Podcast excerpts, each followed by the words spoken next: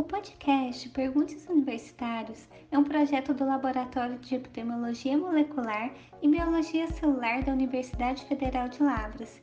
Siga também nosso Instagram, é o arroba Lab Epidemiologia Molecular.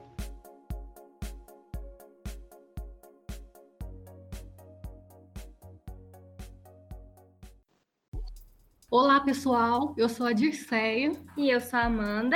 Nós somos discentes da pós-graduação da Medicina Veterinária da UFLA.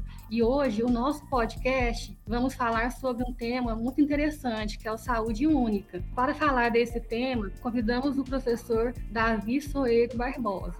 Ele é professor adjunto da Universidade Federal de Minas Gerais, atua na área de epidemiologia, saúde pública, no Departamento de Parasitologia do Instituto de Ciências Biológicas, ICB, UFMG. Atualmente está como professor visitante no programa de pós-doutorado na Escola de Higiene e Medicina Tropical de Londres. Fez graduação em Medicina Veterinária pela Universidade Estadual do Maranhão, realizou mestrado e doutorado em Ciências, Epidemiologia em Saúde Pública, na Escola Nacional de Saúde Pública Sérgio Auroca da Fiocruz, tendo neste último realizado intercâmbio na Escola de Saúde Pública de Harvard e na Organização Mundial de Saúde. Coordena o grupo de pesquisa Epidemiologia e Controle de Doenças Tropicais Negligenciadas e Zoonóticas da UFMG. É membro fundador da rede One Health Brasil. Seja muito bem-vindo, professor, ao nosso podcast. Pessoal, obrigado pelo convite, é um prazer estar aqui com vocês. Então vamos lá, professor. A gente quer começar com uma pergunta que é a seguinte: é, o que é saúde única? Como surgiu esse conceito e qual é esse propósito? Será que o senhor pode falar um pouquinho para a gente? Claro, a saúde única ela já, já vem de, de muito tempo, né? É um, é um termo que se significou atualmente, mas acho desde os primórdios, né?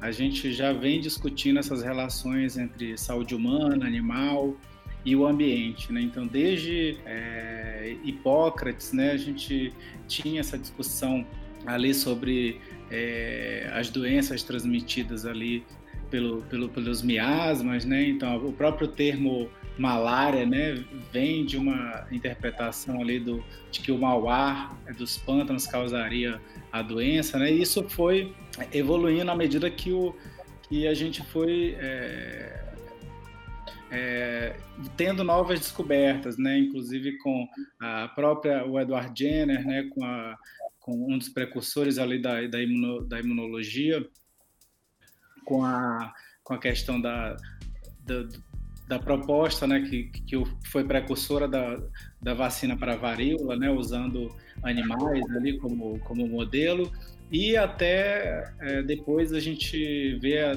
transmissão da, da, doença pela água, né, com, com os estudos ali de, do, do, do John Snow, e também é, com a participação dos, de vetores na transmissão de doenças, que vem ali com estudos tanto com, com carrapatos e posteriormente com, com, com, mosquitos, né, com a transmissão da febre amarela. Então, o conceito ele, ele vem se significando né, através do tempo, e aí a gente é, passa né, ali é, a partir da década de 60, 70, a utilizar os termos de é, uma medicina, né, One Medicine, depois EcoHealth e One Health mais recentemente nos últimos 15, aproximadamente 15 anos, que a gente vem discutindo isso como uma nova abordagem né, de unificar esses conceitos e, e, é, e métodos utilizando uma abordagem conjunta da saúde humana, animal e ambiental, de forma a oferecer estratégias mais efetivas no controle de doenças. É verdade. E professor, é, Nesse cenário atual, né, que a gente vive hoje de pandemia, acredito que é, esse conceito né, de saúde única, ele tem se tornado assim cada vez mais perto de nós, né? E aí diante disso, qual a importância de se pensar em saúde única nos dias atuais com a pandemia causada pelo vírus SARS-CoV-2?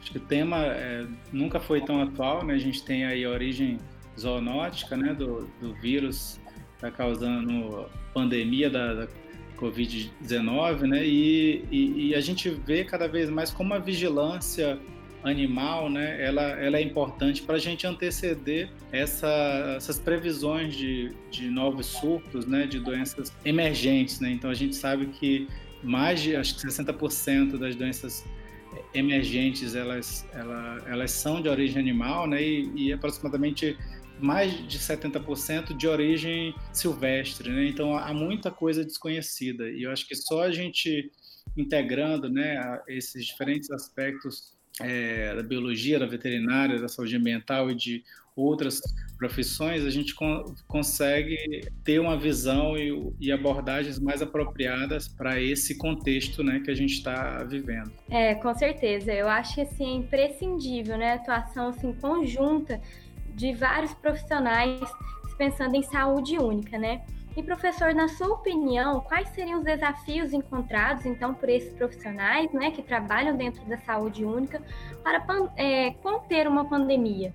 Eu acho que uma coisa importante, eu acho que vontade, né, da política de, de implementar estratégias, né, que de fato integrem essas diferentes áreas então, em, com, as, com aspectos de gestão né, em diferentes setores de saúde humana, animal e ambiental. E eu acho que a gente investir em formação dos profissionais, né, para ter uma visão mais ampliada da, da saúde única, para a gente fazer com que essas áreas se conversem e trabalhem conjuntamente né, para discutir problemas né, que interessam para toda a sociedade e que podem vir a, a ser uma questão relevante como problema de saúde pública para ser controlado, enfim, ou para ser evitado. Uhum. E, é, professor, mais uma pergunta. Em relação aos estudos epidemiológicos, né? A gente viu que você, ao longo do tempo, vem trabalhando bastante com epidemiologia.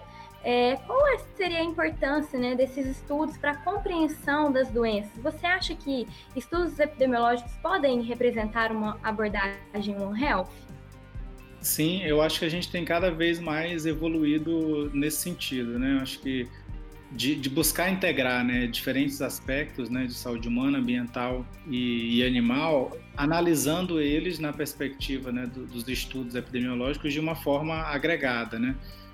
Tentando, eu acho que inclusive é, tentar explicar, né, por que, que esses processos, né, principalmente epidêmicos ou, ou endêmicos de doenças que estão presentes, né, na, no nosso contexto, né, como que a gente é, observa eles no, nos nossos estudos epidemiológicos de uma forma a tentar explicar a contribuição deles, né, nesses processos.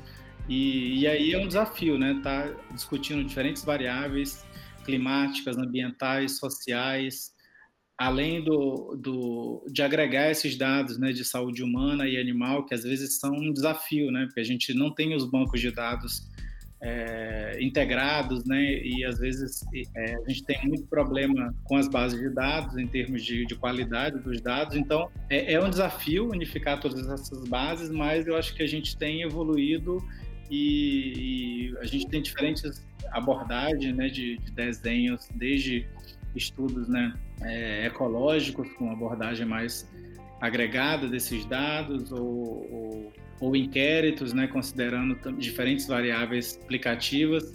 E, e, isso eu acho que tem sido uma, uma busca constante né, de quem tem trabalhado nessa área para diferentes doenças zoonóticas, né, principalmente.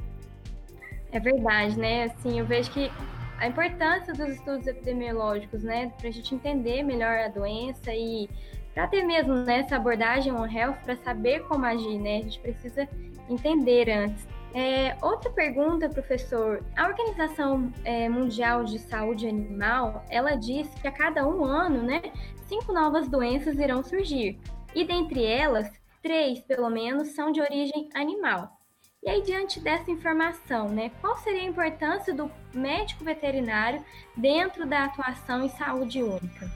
Acho que super importante, né? não só o médico veterinário, né, mas as, as outras profissões aí que têm interface nesse debate, né? É, não só as profissões de saúde, né, mas profissões da área de humanas também, enfim, da, que trabalham com, com aspectos sociais, mas o médico veterinário ele tem um papel importante, eu acho que tem uma formação né, para essa para a discussão da, das zoonoses, eu acho que isso é importante chamar a atenção.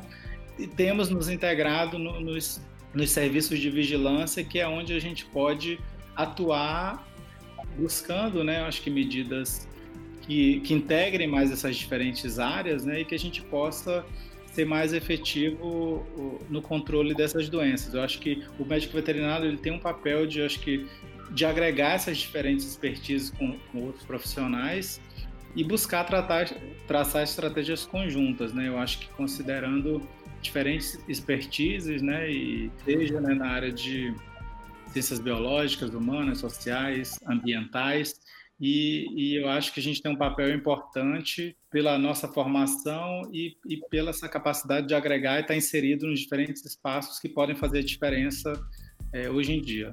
É verdade, professor, eu também concordo. Acho que assim, o médico veterinário ele tem um papel assim fundamental, né? Mas é, infelizmente às vezes nem todos os profissionais eles é, estão dentro da saúde única, né? Não pensam assim de uma maneira tão dentro, né, da saúde única.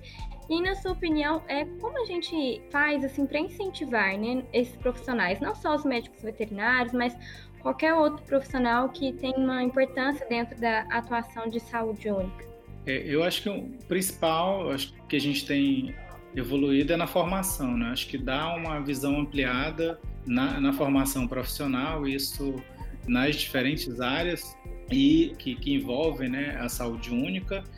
E eu acho que considerar né, esses aspectos de tentar incorporar diferentes categorias profissionais né, em redes, né? A gente tem a, a, iniciativa One Health Brasil, que a gente tem buscado tanto propiciar debates, né, quanto discutir projetos e, parcerias entre, entre profissionais de diferentes áreas e, e, e de alguma forma contribuir para uma melhor, para um movimento, né? Acho que de de institucionalização da saúde única, não só nas universidades, mas nos serviços públicos, né? Porque eu acho que a gente só vai conseguir mudar mesmo quando a gente conseguir juntar, né? A relação comunidade, universidade, setor público, é, de uma forma que a gente de fato consiga ser transformador desses é, desses processos, né? Que que são ainda fragmentados e que a gente precisa unificar para ter uma discussão mais conjunta, né?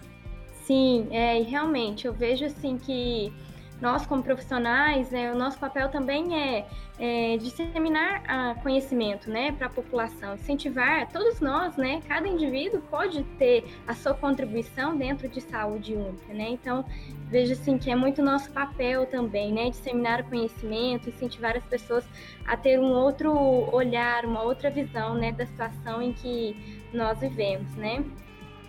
Bom, professor, queria agradecer, né, em nome do Núcleo de Estudos de Epidemiologia Molecular da Universidade Federal de Lavras, pela sua participação nesse nosso podcast, compartilhando com a gente um assunto tão importante e tão atual como esse. Muito obrigado, viu?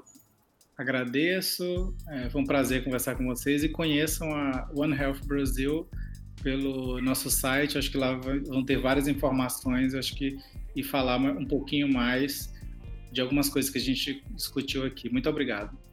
Bom, pessoal, esperamos que vocês tenham gostado e até a próxima!